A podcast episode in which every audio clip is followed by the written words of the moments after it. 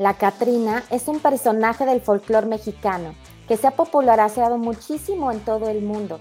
Sin embargo, este personaje se toma a la ligera y si nos preguntaran, lo único que sabríamos de esto es que es la muerte mexicana, pero hay mucho más de la Catrina que no te puedes perder.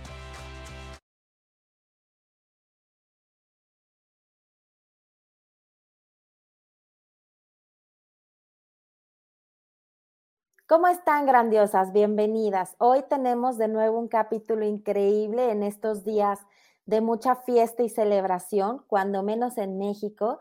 Y hoy les vamos a hablar de este hermoso disfraz que es el de la Catrina. Y ya lo decía el caricaturista José Guadalupe Posada, quien se refería a su más famoso personaje, la Catrina. La muerte es democrática, ya que a fin de cuentas, güera, morena, rica, pobre, todos acabamos siendo calavera.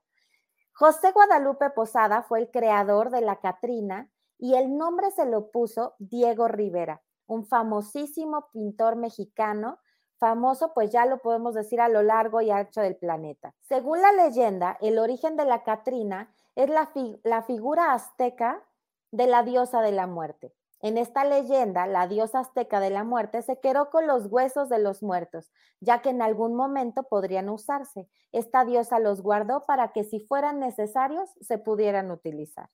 Su nombre inicial era la calavera garbancera y fue creada por José Guadalupe Posada y bautizada posteriormente por el muralista Diego Rivera. Las garbanceras eran aquellas indígenas que vendían maíz, Posteriormente, con la llegada de los europeos, ellas dejaron de vender maíz para empezar a vender garbanzos, pretendiendo ser así europeas y renegando así de su propia raza y herencia cultural. Por lo tanto, la Catrina representa una crítica a muchos mexicanos pobres que quieren aparentar un estilo de vida europeo que no les corresponde. Esto se hace notar por el hecho de que la calavera no tiene ropa, sino únicamente un hermoso sombrero francés y lo que decían es en los huesos, pero con sombrero francés con sus plumas de avestruz. Así que realmente era una sátira. Diego Rivera fue quien le dio el atuendo característico con su estola de plumas al plasmarla en su mural Sueño de una tarde dominical en la Alameda Central, donde la calavera aparece con, su creador José Guadalupe Posada y una versión infantil de Guadalupe Rivera con Frida Kahlo.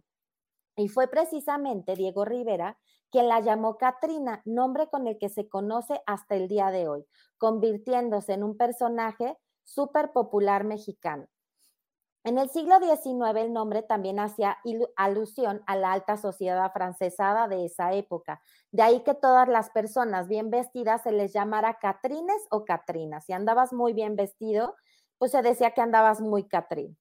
Aunque en México su imagen se asocia muchísimo con el Día de Muertos, la Catrina hace referencia a muchas situaciones sociales del siglo XIX y principios del XX, en un tono satírico en el que se burlaban de presidentes y quien les pasara enfrente. Y es una, una, nota curiosa, es que en el 2010 la Catrina cumplió 100 años de haber sido creada por su creador, por supuesto, José Guadalupe Posada, por lo cual se hizo un cortometraje alusivo al centenario que se llama La Catrina en la Trajinera. Esta Catrina, como lo verán, se ha vuelto un símbolo de la muerte mexicana, un símbolo famosísimo por todos lados que lo usamos principalmente en estos días para significar la muerte, la muerte mexicana, esta muerte que como bien lo dijo él, sin importar si seas güera, morena, alta, flaca, delgada, buena, mala, al final todos acabaremos en los huesos. Espero que esta información les haya servido, les haya gustado. Y bueno, pues Catrinas de México y del mundo entero, les mando muchísimos besos. Ayúdenme a compartir y, a seguir esparciendo esta semillita de conocimiento y de festividad acerca de la muerte, que al final es lo que nos va a tocar a todos. Las quiero mucho, grandiosas. Gracias por acompañarnos. Bye.